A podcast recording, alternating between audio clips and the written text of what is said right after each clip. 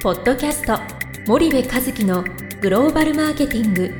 すべてはアジアで売るためには過去1000社以上の海外展開の支援を行ってきた森部和樹がグローバルマーケティングを分かりやすく解説します。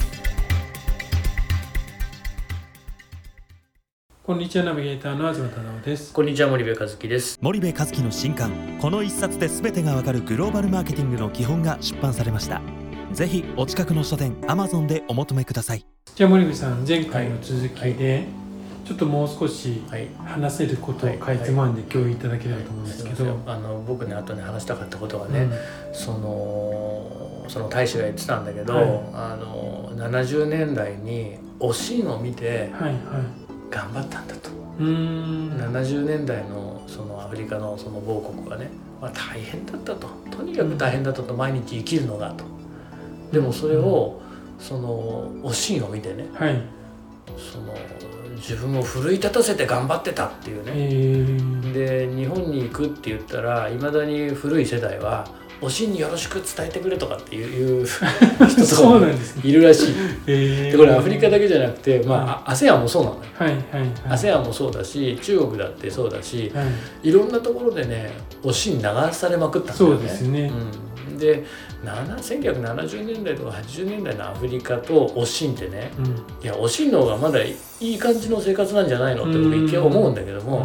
その生活自体はそうなのかもしれない。まあうん。一応食べてるでしょおしんちゃんとご飯ね。はい。なんだけどねやっぱりなんかあのハングリー精神というかなんていうのかないろんな試練がのしかかるじゃない、うん。でそれをぐっとこう涙をこらえて前に進むあの姿。がはいはいやっぱりねすごかったらしいのよ。あそうなんですね、うん。で当時あれは多分その戦略的にコンテンツ輸出をしたのかどうかちょっと僕も詳しく分かんないんだけど、うん。とにかく日本の経済が、えっと、ものすごく成長してたので、うん。海外から「え日本ってどんな国?」っていう興味を持たれてあこんな面白いものがあるってそのコンテンツが出てったっていう、うん。そういう流れだと思うんだよね。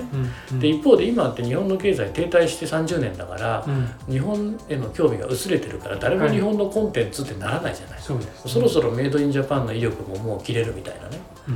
でそんな中でやっぱりね韓国のそのコンテンツパワうんーがものすごくて、その国でねイカゲームめちゃめちゃ流行ってる。ななんですかいやなんだろうイカゲームと思って。いろいろ検索したらもう知らない時点で老害なんだけど、はい。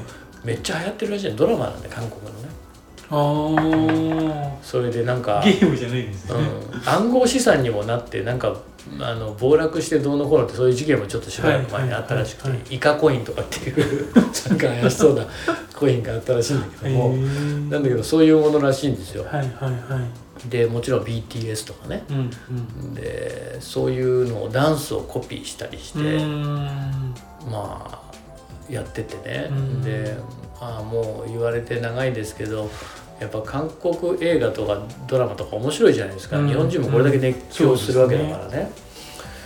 でまあ言ったらアメリカのビルボードにであれだけの影響力を持つ、うん。持ったのも韓国だしまあアジア人のねそのステータスが絶対に上がってるから僕はすごくいいことだと思うんだけども、はいでもやっぱりその今コンテンツでは韓国だしうね、ん。なんか日本のそのコンテンツが全然あれだっていうこともなんかすごくおっしゃってたね、はいもったいないって言ってたね、うんこれだけ。うん、そう。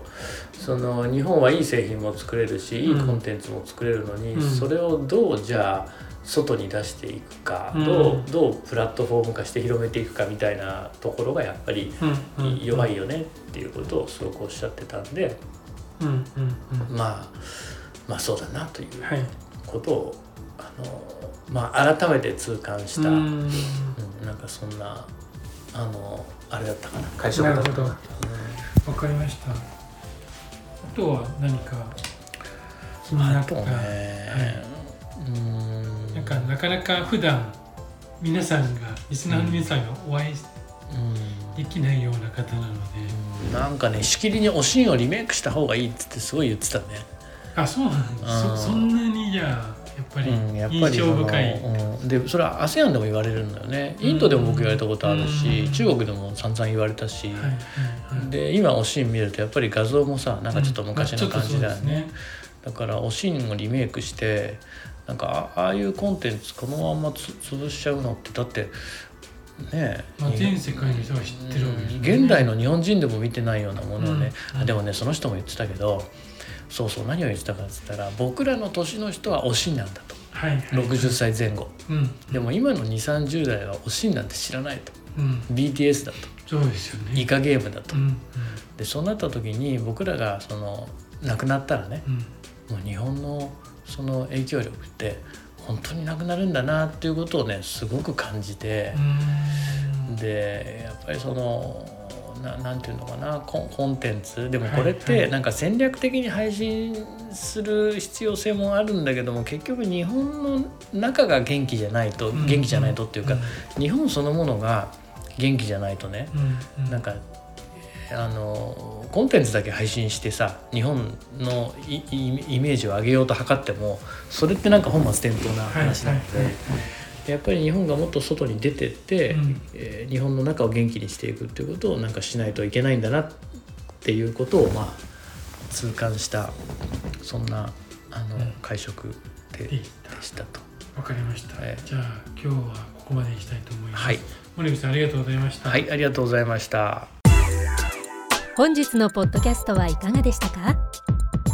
番組では森部和樹へのご質問をお待ちしております皆様からのご質問は番組を通じ匿名でお答えさせていただきます podcast アットマーク spydergrp.com ポッドキャストアットマークスパイダー grp.com までたくさんのご質問をお待ちしております。